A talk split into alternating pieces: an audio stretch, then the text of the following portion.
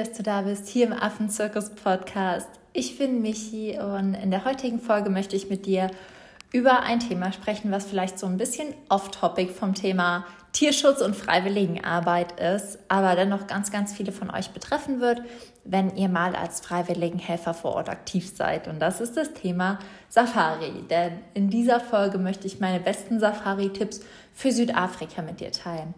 Wichtig ist, dass ich mich hier wirklich auf Südafrika beziehe, aus dem Grund, dass die ersten Projekte, die wir jetzt ab 3.7. vermitteln werden, in Südafrika liegen und es dann einfach am relevantesten für euch ist. Zudem unterscheiden sich wirklich die besten Safari-Zeiten nochmal von afrikanischem Land zu afrikanischem Land doch schon deutlich, denn Afrika ist, wie du weißt, ein sehr, sehr großer Kontinent das heißt, hier liegt wirklich der Fokus ganz spezifisch auf Südafrika, denn da war ich schon mehrmals auf Safari, da habe ich meine Erfahrungen machen können und das bringt dir auch am meisten, wenn du ab Sommer mit uns als Freiwilligenhelfer verreisen möchtest. Deswegen hol den Notizblock raus und mach dir ein paar Notizen. Ich wünsche dir ganz, ganz viel Freude und wenn es soweit ist, eine erfolgreiche Safari.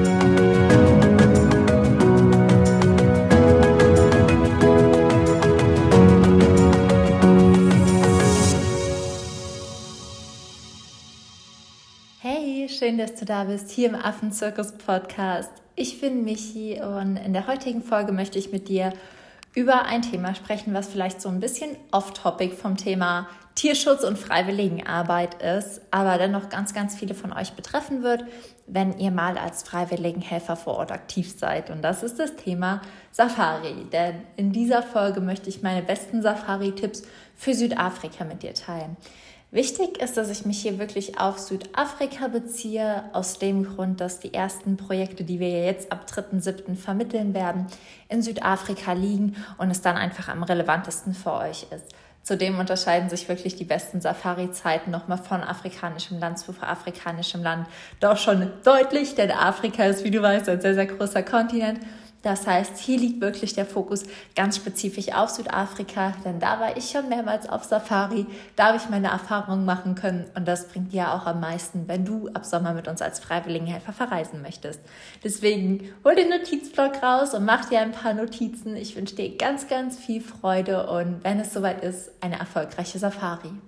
Was die beste Reisezeit fürs Volunteering ist, habe ich tatsächlich schon in einer Podcast-Folge Anfang des Jahres mit dir besprochen. Falls dich das interessiert, kannst du da einfach ein bisschen runterscrollen. In dieser Podcast-Folge geht es jetzt um einmal die beste Reisezeit für Safari und dann aber auch so kleine Tipps beziehungsweise ja, Vorschläge, wie du eine Safari gestalten kannst. Denn zum einen kannst du natürlich Selbstfahrer sein oder einen Guide wählen. Und im ersten Schritt bespreche ich jetzt die beste Reisezeit mit dir und gehe dann im zweiten Schritt auf die Vor- und Nachteile der verschiedenen Safari-Typen ein. Die beste Reisezeit ist tatsächlich immer relativ, denn das kommt immer darauf an, a, was du sehen möchtest und b, wie du auch die Natur erleben möchtest. Die empfohlenste Reisezeit für Südafrika und Safari ist tatsächlich der Frühling, das heißt so August, September, Oktober. Und ich habe im September 2015 tatsächlich auch mal eine Safari im Krüger Nationalpark gemacht und die war einfach unfassbar erfolgreich. Dadurch, dass ähm, nicht alles so grün, nicht alles so dicht bewachsen war, war es einfach so, dass ich wirklich ganz, ganz viel gesehen habe. Also von Leopard, Löwen, Krokodile, Elefanten, Giraffen, wirklich alles, soweit das Auge reicht. Einfach weil die Felder halt sehr kurz waren, die Bäume nicht grün bewachsen waren und man dann deutlich, deutlich weiter schauen konnte, als das zum Beispiel bei anderen Jahreszeiten der Fall ist. Wenn du nämlich zum Beispiel, sagen wir, im März oder April auf Safari gehst, hast du zum einen in Anführungszeichen das Problem, dass das Gras sehr hoch ist, aber auch, dass die Bäume sehr, sehr dicht bewachsen sind. Das heißt, du kannst nicht so weit schauen, wie das vielleicht im Frühling der Fall ist und siehst daher auch manchmal Tiere, die einfach weiter weglaufen, gar nicht, weil der Busch davor ist. Also im Prinzip hast du im ja, Herbst eine deutlich kürzere Sicht, als du das zum Beispiel im Frühling hast. Dafür ist es aber tatsächlich im Herbst einfach so, dass der Park viel, viel schöner blüht. Also als wir jetzt da waren, war alles grün. Man hatte so ein richtiges krasses Dschungelfeeling, ist über die Straßen gefahren und alleine wirklich manchmal diese Fahrt durch diese gefühlt einstündigen Dschungel war Abenteuer für sich. Im April haben wir, ich war jetzt dieses Jahr mit Marc im April und vor zwei Jahren mit ihm im, ihm im März auf Safari, tatsächlich aber deutlich, deutlich weniger Tiere gesehen. Also im Prinzip hatten wir insgesamt weniger Elefanten, insgesamt weniger Zebras, insgesamt weniger, sagen wir mal, Giraffen. Und wir haben tatsächlich auch nicht alle, sage ich mal, Raubkatzen gesehen, die wir gerne gesehen hätten. Dafür hatten wir aber zum Beispiel das Glück, dass wir Wildhunde gesehen haben. Das heißt, ob und wie du Tiere siehst, hat echt immer A mit ein bisschen Glück zu tun aber natürlich hast du, wenn das Gras nicht so hoch ist und die Bäume nicht so dicht besiedelt sind oder nicht so dicht bewachsen sind, einfach eine bessere Sicht. Das heißt, für dich ist hier einmal wichtig zu wissen, möchtest du zu einer Reisezeit eine Safari machen, wo du vielleicht nicht so eine ganz schöne blühende Natur hast, aber dafür eine weitere Sicht und die Möglichkeit, vielleicht mehr Tiere zu sehen? Oder ist es ja auch wichtig, dass wirklich die Natur grün ist, dass sie schön blüht, dass es auch einfach total schön ist, wenn man dann die Elefanten aus diesem Grün rauskommen sieht, aber du dafür eben nicht diese Weitsicht hast und vielleicht dir deswegen auch das eine oder andere Tier entgeht. Das ist so die Frage, die du dir hier stellen musst. Ich bin froh, dass ich tatsächlich beides gemacht habe, weil für mich einfach beides sehr schön war. Klar, beim ersten Mal war ich hin und weg, dass ich einfach so viel gesehen habe und jetzt beim zweiten und dritten Mal mit Marc war es einfach so schön, weil das Feeling halt auch nochmal wirklich richtig angenehm, richtig schön, richtig traum- und märchenhaft war. Das heißt, ich empfehle natürlich einmal dann und einmal dann, aber es ist mir auch klar, dass nicht jeder irgendwie ähm, ja so oft in das gleiche Land auf Safari reisen möchte, wenn er nicht gerade ein absoluter Südafrika-Fan ist. Und die zweite eigentlich super, super wichtige Frage, wenn du auf Safari gehst, ist die Frage, ob du selbst Fahrer bist oder ob du einen Guide hast. Hier vorher erstmal die Info. In Südafrika fährt man auf der anderen Seite. Das heißt, das ist schon mal wichtig für viele, die da auf Safari gehen wollen. Es ist wirklich hilfreich, wenn du schon mal, ja, sag ich mal, in England oder Australien oder sonst wo auf der linken Seite gefahren bist. Ansonsten ist das aber auch kein Problem, weil man gewöhnt sich relativ schnell tatsächlich dran, muss aber tatsächlich auch einfach konzentrierter fahren. Das ist aber jetzt kein Vor- oder Nachteil, sondern einfach nur so eine reine Info für dich, falls du mit dem Selbstfahrergedanken spielst.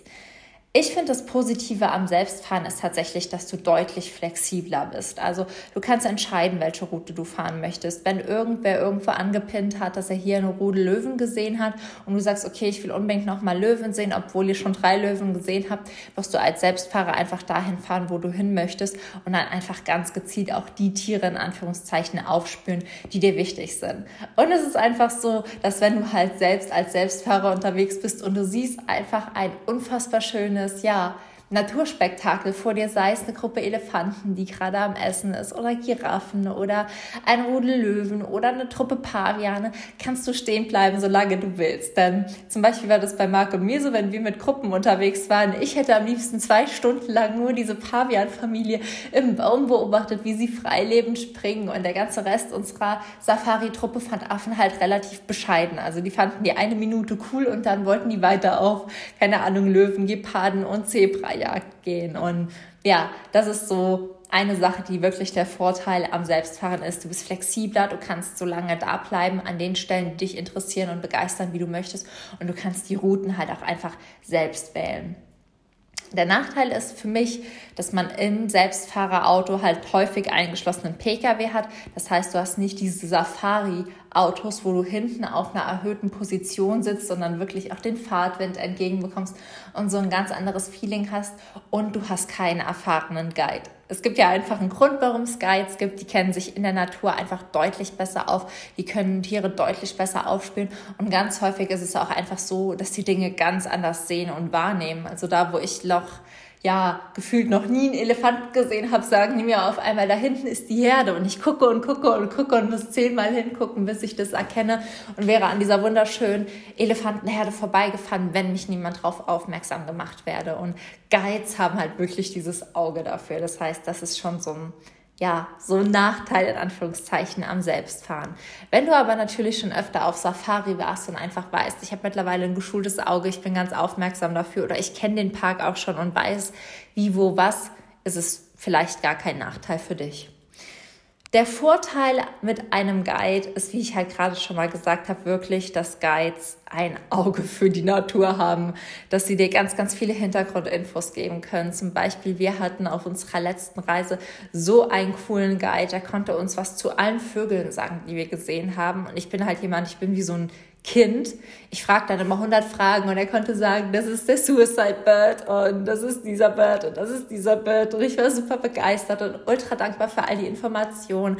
Selbst zu ganz vielen Säugetierarten konnte er mir so viele Infos geben, dass ich einfach über die Safari so viel gelernt habe, dass es einfach richtig, richtig viel Spaß gemacht hat. Und all das hätte ich einfach nicht gelernt, wenn ich selbst gefahren wäre, weil ich dann jetzt nicht jedes Tier im Lexikon irgendwie nachschauen würde. Ich vielleicht in einem Lexikon auch diese manchen skurrilen und lustigen lustigen Fakten überhaupt nicht gefunden hätte und bin deswegen immer super, super dankbar, wenn man einen Guide hat, der einem ganz, ganz viele Informationen zu den verschiedenen Tieren und Vögeln gibt und der Tierarten auch für mich bestimmen kann, weil ich finde Vögel wunderschön, aber ich tue mich einfach sehr, sehr schwer damit, Vögel zu klassifizieren. Ich habe dafür kein so geschultes Auge wie zum Beispiel für Primaten und bin deswegen total dankbar für die Infos, die mir dann jemand anderes zur Verfügung stellen kann. Gleichzeitig ist es mit einem Guide und mit einer Gruppe, denn in der Regel ist es so, dass Guides Gruppentouren anbieten. Das heißt, du sitzt in einem dieser großen offenen Safari-Wagen oben auf der erhöhten Position eben mit, ich denke mal, so insgesamt einer Gruppe von neun Leuten.